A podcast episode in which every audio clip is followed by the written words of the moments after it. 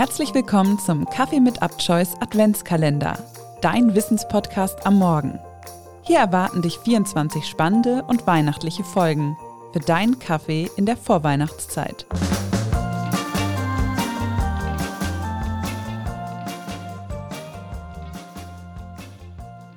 Hi an diesem Freitagmorgen. Ihr hört den Kaffee mit Upchoice Adventskalender und ich bin Tim und ich darf euch herzlich willkommen heißen zum 22. Türchen und damit auch in diesem Adventskalender der letzten Kulturfolge.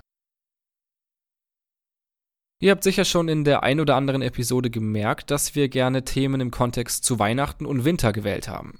Und auch heute geht es noch einmal in die kalten Regionen unserer Erde. Wir sprechen über die Kultur der Inuit. Die Inuit sind eine Ureinwohnergruppe, die zum Großteil in Nordkanada, Alaska und Grönland lebt.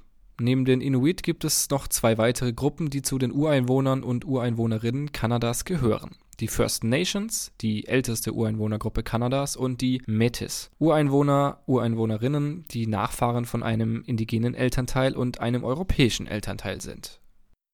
Da kommen wir zuerst auch mal zu einer Schwierigkeit, nämlich die der Begrifflichkeiten.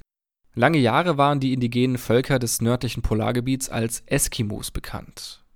Dieser Begriff ist durch die Kolonialgeschichte aber nicht ganz unbelastet und wird daher heute nicht mehr wirklich verwendet. Die indigenen Völker selbst bezeichnen sich als Mensch. In der Sprache des jeweiligen Stammes kann das Inuit heißen, aber auch Yupik, Kalalit oder Inuit. Mit dem Begriff Inuit identifizieren sich also nicht alle der dortigen Völker. Manche wollen gar nicht als Inuit bezeichnet werden. Der Einfachheit halber nutzen wir in dieser Folge aber diesen Begriff, da die größte Volksgruppe ihn angenommen hat. Selbstverständlich sind all diese Völker aber respektiert, ganz unabhängig davon, wie man sie nennt.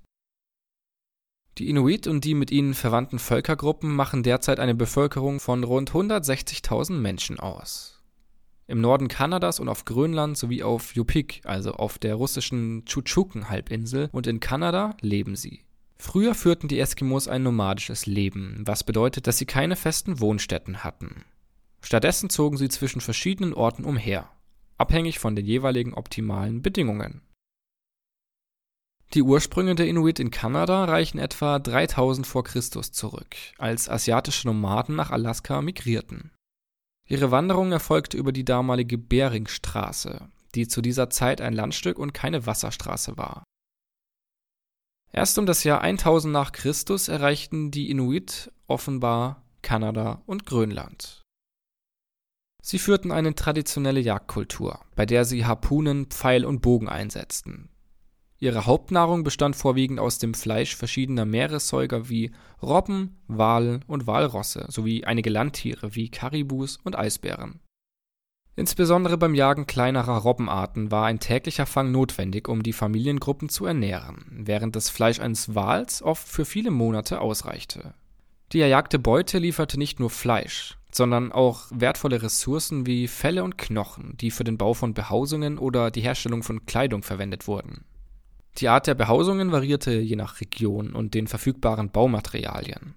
So nutzten die Inuit Hütten und Zelte aus Stein, Gras oder dem Erdboden, Gestrüpp, Holz, aber auch Walknochen und Schnee. Iglus, die oft mit den Inuit assoziiert werden, dienten in der Regel nicht als dauerhafte Wohnstätte, sondern wurden während der Reisen in den kälteren Jahreszeiten als temporäre Unterkünfte errichtet.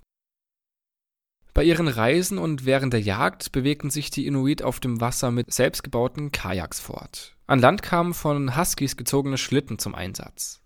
Im Sommer wurden die Hunde, die von Polarwölfen abstammen, als Tragtiere verwendet. Im 20. Jahrhundert unternahmen die Europäer Versuche, die Inuit zum Christentum zu missionieren. Nach dem Zweiten Weltkrieg erfolgte eine Ausbreitung der kanadischen Bevölkerung, was dazu führte, dass die Inuit gezwungen waren, ihre traditionelle Lebensweise aufzugeben und in Städte umzusiedeln. Dass die Inuit nun sesshaft waren, brachte ihnen zahlreiche Herausforderungen. Sie hatten Schwierigkeit, Arbeit zu finden. Außerdem war die Infrastruktur in den Dörfern begrenzt und es fehlten Schulen und Ausbildungsmöglichkeiten, um sich an Veränderungen in der Gesellschaft anzupassen. Die neuen Lebensumstände führten bei vielen Inuit zu Schwierigkeiten und es kam zu einem Anstieg von Alkoholmissbrauch und Selbstmordraten in diesen Dörfern. Seit den 1960er Jahren hat die kanadische Regierung verschiedene Maßnahmen ergriffen, um die Bedingungen zu verbessern. Darunter fällt zum Beispiel die Einführung der Schulpflicht für Inuit-Kinder, um die Integration der Inuit in die Gesellschaft zu verbessern. Ich hoffe, mit dieser Folge haben wir euch zumindest einen kleinen Einblick in die tolle Welt der Inuit geben können. Vielleicht ist der ein oder andere von euch ja auch dabei, irgendwann mal einen Urlaub in diesem Gebiet zu verbringen.